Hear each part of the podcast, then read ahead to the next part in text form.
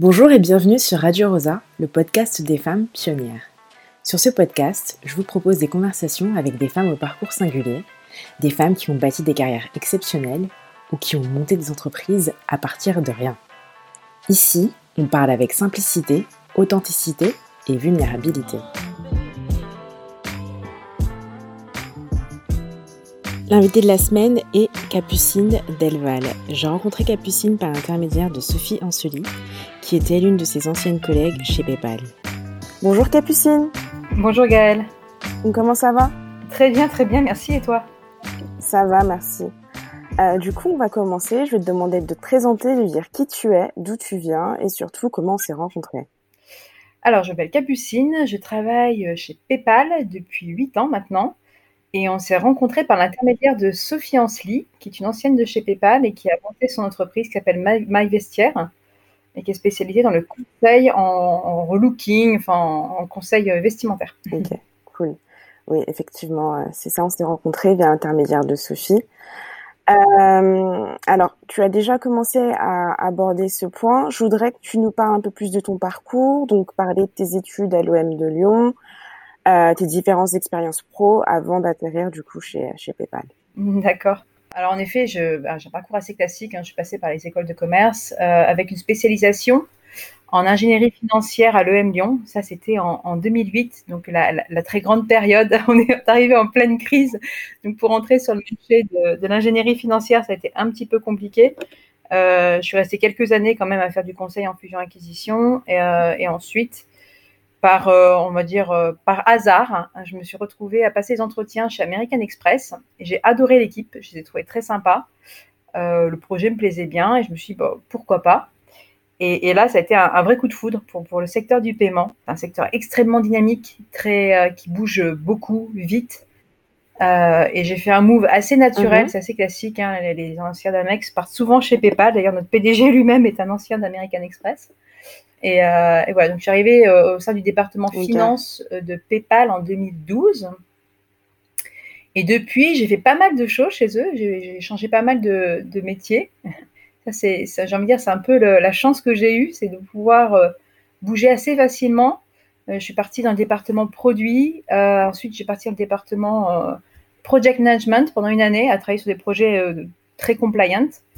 Euh, et au bout d'une année, euh, j'ai été euh, en contact avec Caroline Tellier, qui, était la DG France, qui est maintenant la DG Europe du Sud, et avec qui j'ai entamé une discussion. Elle m'a dit, écoute, je te verrais bien chez nous faire du commercial. Alors au début, j'étais un petit peu surprise, parce que bon, finance, commercial, généralement, on n'est pas amis. Et elle m'a dit, non, non, mais tu connais bien les chiffres. Nous, nos interlocuteurs sont souvent des CFO. Écoute, j'ai envie que tu nous rejoignes. Et donc, j'ai pris le temps de réfléchir pendant les vacances de Noël, je me souviens, c'est bien. Euh, et après, je suis revenue vers elle. Et en fait, euh, j'adore travailler avec cette personne. Je la trouve extrêmement inspirante. J'ai adoré sa vision aussi euh, de la démarche commerciale. elle a une démarche qui est, qui voilà, qui, me convient, énormément parce qu'elle est, est très dans l'empathie et dans l'écoute de ce que le marchand a à nous dire. Euh, donc, je dis, voilà, pourquoi pas, je me lance, euh, je pars dans ton mhm. département. On verra ce que ça donnera. De toute façon, si ça marche pas, euh, je ferai autre chose. c'est pas très grave. Et voilà, maintenant, ça fait un peu plus de trois ans que j'y suis. mon manager a encore changé. Et maintenant, je, reporte à Francis Barrel. mais j'aime toujours autant ce que je fais. Voilà, c'est vraiment une révélation, j'ai envie de dire. C'est top. C'est très intéressant. Tu disais que le secteur du paiement est très dynamique. Qu'est-ce que c'est en fait le paiement? Le paiement, en fait, c'est ta capacité. Alors, nous, on est vraiment spécialisé sur le paiement euh, en ligne. Donc, c'est ta capacité à uh-huh. régler tes achats euh, en ligne de manière simple, rapide et sécurisée. D'accord. Pour quelqu'un qui souhaiterait intégrer le secteur du paiement, qu'est-ce que tu lui donnerais comme conseil? Ah, C'est une bonne question. Euh, mais déjà de se renseigner un peu sur en quoi consiste le paiement, se renseigner sur les différents acteurs, aimer quand même les sujets un peu mhm. techniques, parce que voilà, c'est quand même, euh, voilà, on parle beaucoup d'APIs, euh, de choses comme ça. avoir un véritable intérêt en fait sur l'expérience consommateur. Vouloir autant en fait servir le consommateur qu'on souhaite servir le, marchand en fait. C'est une, vraie, un vrai équilibre entre les deux. C'est-à-dire que tout le monde y trouve son compte en fait. Si le consommateur a une expérience fluide, bah, le, marcheur va en bénéficier. Voilà, donc moi je suis plutôt à travailler avec les e-commerçants pour les aider à, apporter l'expérience la plus optimale possible à leurs consommateurs et optimiser en fait leur taux de conversion lorsqu'il y a une visite de, de consommateurs et un achat potentiel sur leur site. Ok. J'ai une autre question un peu triviale, mais est-ce qu'il faut être bon en maths? Euh, Je pense que c'est toujours un plus. Bon oui, parce que il y a forcément des discussions qui, concernent euh, ben, la tarification. Euh, c'est toujours un petit peu plus compliqué que faire 2 plus 2, hein, évidemment. Parce je pense que c'est intéressant d'avoir une certaine aisance avec les chiffres et aussi avec la comptabilité pour deux raisons. Euh, tout d'abord, euh, bah, comprendre comment fonctionne euh, un, compte de résultat dans une entreprise. Mhm. c'est important justement pour avoir un, argumentaire qui est, qui est, valable auprès de nos interlocuteurs. Mais il y a aussi en fait toutes les discussions qui va avoir lieu avec le client sur la partie comptabilité qui est très importante. C'est-à-dire qu'en gros, quand tes achats vont devoir être enregistrés dans leur système, eux, ils vont avoir toutes les problématiques liées à la réconciliation. Donc, ben, c'est quand même important de, comprendre leur langage et de voir quelles sont leurs problématiques, quelles sont leurs difficultés et de pouvoir y répondre. Donc, moi, la partie comptabilité, je la trouve plutôt, euh, plutôt importante aussi. Ok.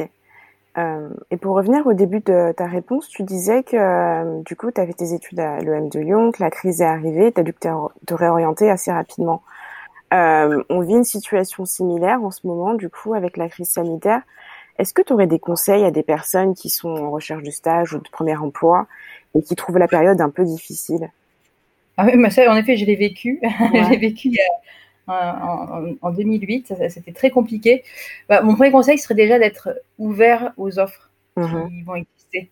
C'est-à-dire qu'en gros, euh, quand je suis partie chez American Express, c'était pas du tout ce que je souhaitais faire. Moi, j'étais une jeune étudiante, je voulais partir en fusion-acquisition, je ne voulais faire que de la fusion-acquisition. J'ai frappé à toutes les portes, je suis allée à Londres avec mon CV. Et, il y a un moment, bah, j'ai bien vu que ça ne marchait pas. Il n'y avait mhm. pas d'offre dans ce secteur-là. Donc. Mais il a bien fallu que je, voilà, je trouve un emploi. Euh, j'ai trouvé quelque chose qui, euh, bah, en a priori, ne correspondait pas à mes recherches.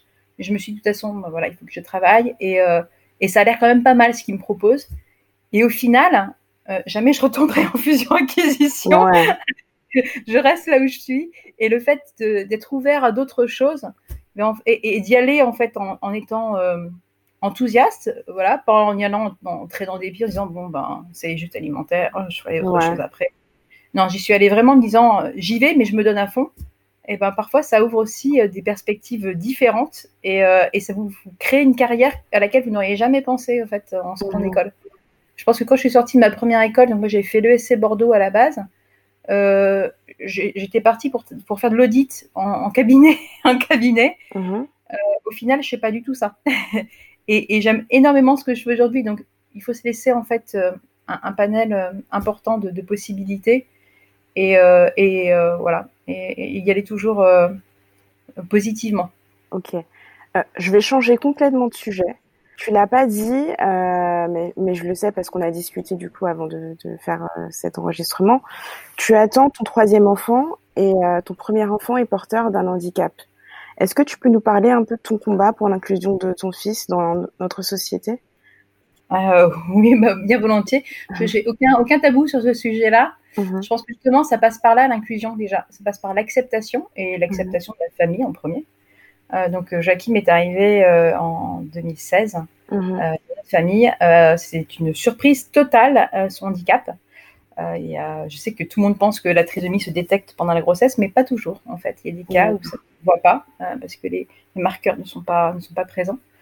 donc les premiers jours, je, ne te cache pas que c'était assez compliqué. Enfin, c'était, ça, ça, fait mal hein, parce que tu t'y attends pas et que tu as peur pour ton enfant, tu as peur pour son avenir. Mhm. Après, il n'y a jamais eu de, de questions quant à l'acceptation de mon fils. Hein, dès qu'il est arrivé, c'était mon fils et euh, c'est ce qui est le plus important pour moi.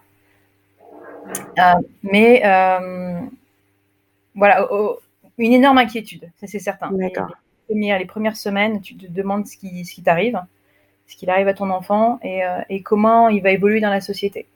Ensuite, la société, elle est un petit peu, j'ai envie de dire, à ton image. C'est-à-dire que si tu es optimiste, positif, et, que tu vois pas le problème, bah, les gens autour de toi vont prendre de la même manière. C'est-à-dire que j'ai, enfin, nous on habite à Paris, je n'ai jamais eu un regard de travers, euh, alors des réflexions euh, un peu maladroites, c'est déjà arrivé, mais Mhm. méchantes, ça ne m'est jamais arrivé. Mon petit garçon maintenant va à 4 ans, il va sur 5 ans. Euh, la plupart du temps, les gens parfois peuvent regarder un petit peu et se dire Hum, c'est bizarre, on dirait que ce petit garçon a une trisomie. Et il suffit que tu les regardes en souriant et c'est fini. Et il sourit aussi. Et, euh, et, et- et voilà, donc je trouve que déjà l'inclusion va passer par ta, ta propre attitude en tant que parent. Mhm. Ensuite, au quotidien, oui, il y a une énorme organisation parce que la, la trisomie, on, on pense toujours, bon, bah, il y a retard mental, mais en fait, c'est beaucoup plus compliqué que ça. Euh, il y a beaucoup de choses qui ne fonctionnent pas et qui sont Mhm. sous surveillance. Donc, il y a un très gros suivi médical euh, pour ces enfants. Euh, voilà, il a à peu près euh, entre 5 et 6 rendez-vous par semaine, hein, pour te donner un peu une ordre d'idée. Donc, euh, orthophoniste, euh, ergothérapeute, éducatrice, kiné, psychomotricienne, enfin ce genre de choses. Donc j'ai de la chance aussi quand même de, de pouvoir avoir une nounou qui est très disponible et qui, qui mon fils au rendez-vous. Je, je délègue pas tout à ma nounou non plus. Je, je vais régulièrement au rendez-vous avec mon fils. À peu près une fois sur deux, une fois sur trois, il y a, il y a soit le papa, soit moi qui est présent pour faire le suivi avec les professionnels. Donc, C'est vrai que ça demande une, une très lourde organisation familiale. Euh, après, voilà, j'ai la chance d'avoir quelqu'un qui m'accompagne et qui, qui adore mon fils. Est, euh, et ça, c'est beaucoup de chance parce que pas toujours aussi simple. Mhm. Euh, après, le- la grosse question qui s'est posée, c'est au moment de la scolarisation. Donc, la question que j'ai le plus souvent, c'est est-ce qu'il est dans un centre spécialisé? Pas du tout. Mon fils Il a une, ce qu'on appelle une, AE, une AESH, les anciennes AVS, qui l'accompagnent au quotidien. Et ça se passe très bien. Donc, évidemment, il a besoin de quelqu'un parce qu'il a plus de mal à se concentrer. Et, s'il était livré à lui-même dans une classe, euh, ce serait trop perturbateur. Donc, il est obligé d'être accompagné. Mais il fait beaucoup de progrès. Et voilà, il continuera comme ça jusqu'à ce que ça ne lui convienne plus. Parce que c'est- le plus important, c'est ça c'est qu'il se sente bien là où il est. Pour l'instant, il est très heureux d'aller à l'école. Et si un jour l'école, ça ne lui plaît plus parce qu'il est complètement dépassé, on verra pour des, des solutions alternatives. Mais voilà, tout ça, ça, ça requiert aussi énormément de coordination avec euh, les, les médecins qui le suivent, avec l'école, qui est une école extraordinaire, qui a accepté mon fils dès le début, qui était partante pour le projet. En fait, Euh, c'était assez amusant la manière dont Mhm. ça s'est passé parce qu'on était allé dans l'école de quartier de laquelle, enfin, à laquelle on dépend. Et oui, j'ai une réponse, euh, bah, votre fils est sur ma carte scolaire, donc euh, je peux pas vous dire non, je vais le prendre. C'était pas exactement ce à quoi je m'attendais. Donc là, on a cherché et on a trouvé une petite école privée euh, où la directrice a pris son temps. Elle m'a dit, euh, écoutez, euh, je vais me renseigner, je vais contacter les médecins de Joachim, je vais voir si c'est possible de, l'intégrer dans notre établissement. Et elle est revenue vers nous peut-être un mois plus tard. Elle avait contacté tout le monde parce que les médecins m'ont appelé pour me dire, ah, il y a une directrice d'école qui m'a appelé. Et elle s'est renseignée, elle a contacté aussi, enfin, elle a sollicité ses institutrices pour leur demander si elles étaient intéressées par le projet. Les trois institutrices de maternelle ont répondu oui. Et au final, bah, ça se passe très bien aujourd'hui parce que tout le monde a envie de, que ça se passe pour le mieux. Euh, pour Joachim, il, a le droit à une certaine flexibilité sur ses horaires parce que des fois, il a des, rendez-vous médicaux pendant ses heures de, classe. Euh, il y a une très grande tolérance et bienveillance vis-à-vis -vis de mon fils. J'y pense du coup pendant le confinement, comment ça s'est passé? Il, il pouvait plus aller à l'école du coup, donc c'est toi qui faisais l'école à la maison, c'est ça? Bon, il est encore en petite classe. Ah, hein, C'était sa première année, il était en maternelle. Donc oui, alors il y a eu un suivi extraordinaire de la part de son institutrice où on avait des emails tous les jours avec des choses à faire. mm -hmm. Donc là, c'est plutôt nous qui n'avons pas été très sérieux euh, parce que mon, conjoint et moi, on travaillait. Euh, donc c'était assez difficile de gérer les deux enfants en bas âge plus nos, trava nos, nos, nos travails euh, respectifs. Mm -hmm. très compliqué. Mais bon, on essayait quand même de faire quelques activités avec lui pour. On, voilà, on alternait en fait entre, entre, mon conjoint et moi. Euh, et ensuite, donc, l'institutrice, tous les jours, elle était présente. Elle a même fait des Skype avec les enfants pour les voir, euh, pour qu'ils puissent voir aussi certains de leurs camarades de classe avec lesquels ils s'entendaient particulièrement bien. J'ai trouvé ça absolument génial. Euh, et ensuite, euh, les professionnels qui suivaient Joachim ont, ont continué le suivi euh, en vidéo. Donc, il y a toujours des cours, enfin des, des séances d'orthophonie à distance. Donc, moins qu'avant, ça a mis un certain temps à se remettre en place. Mais euh, on avait régulièrement des emails pour savoir comment ça allait, nous donner des conseils. Enfin, il y avait un... Franchement, il a continué à bénéficier d'un suivi que je trouve assez extraordinaire dans un contexte comme celui-là. Comment tu arrives du coup à concilier euh, cette vie personnelle euh, qui a l'air quand même assez intense et ta vie pro qui a l'air aussi tout aussi intense?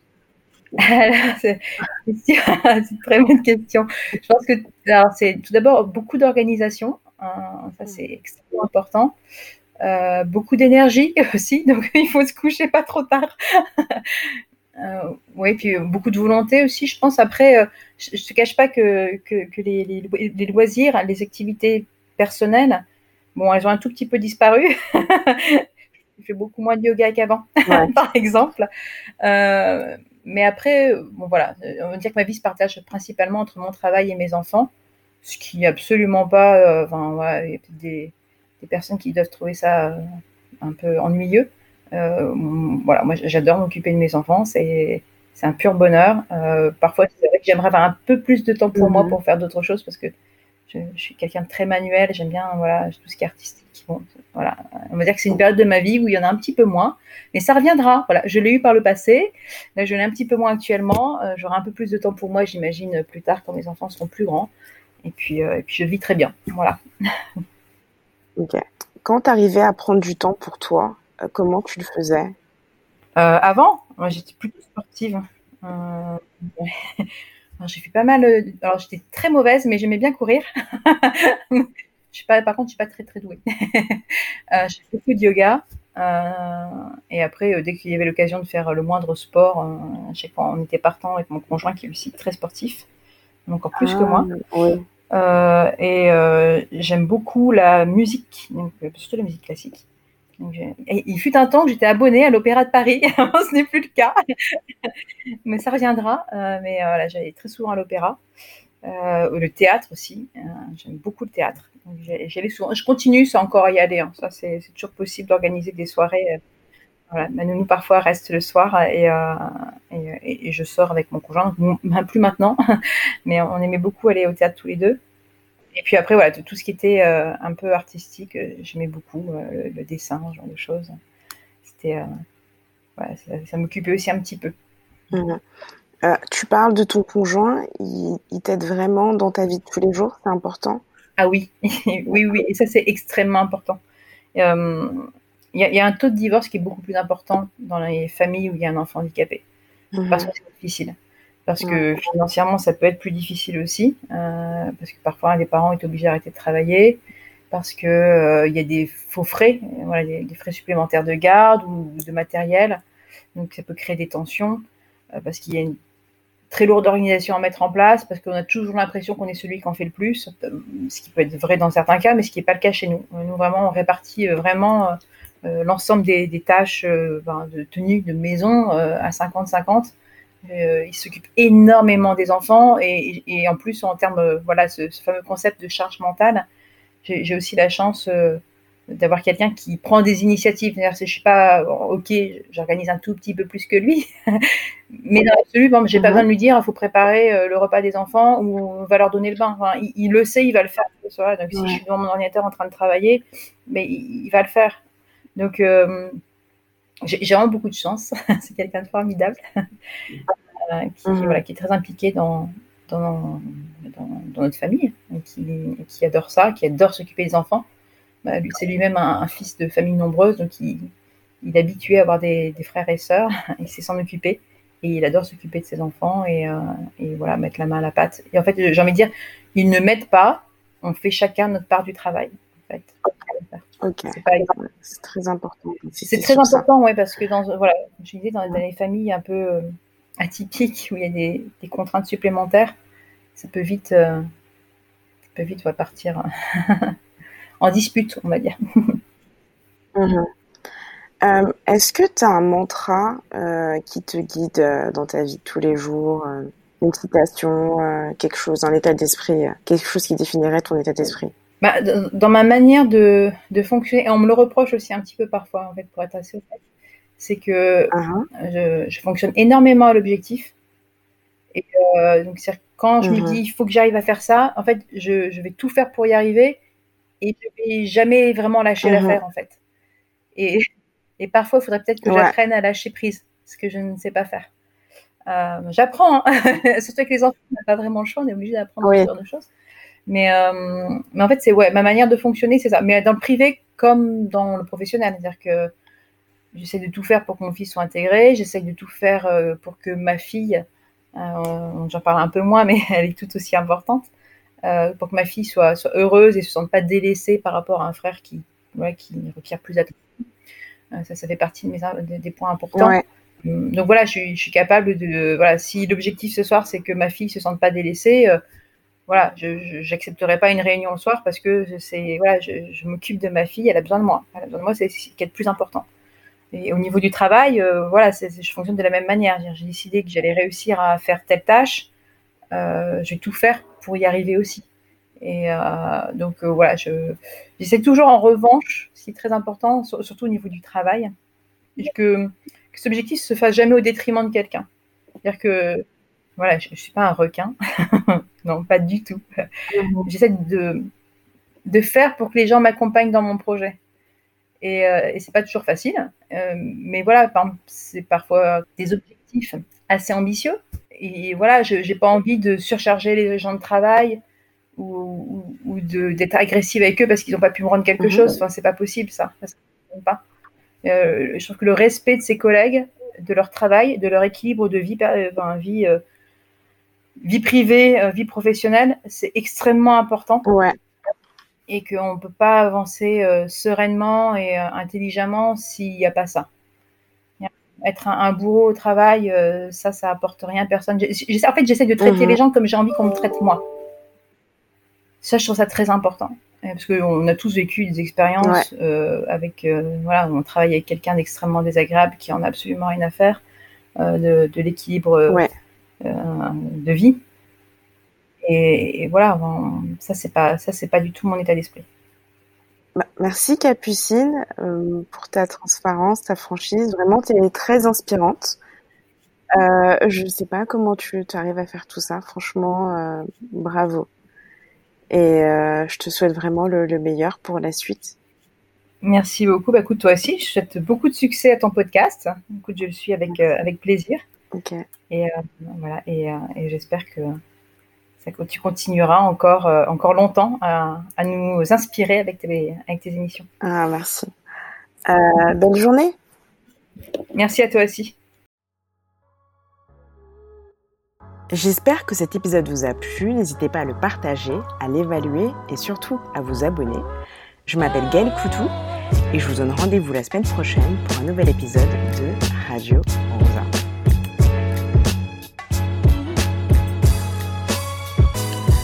Pouvez retrouver un nouvel épisode de Radio Rosa sur les plateformes Spotify, Apple ou Google. À bientôt.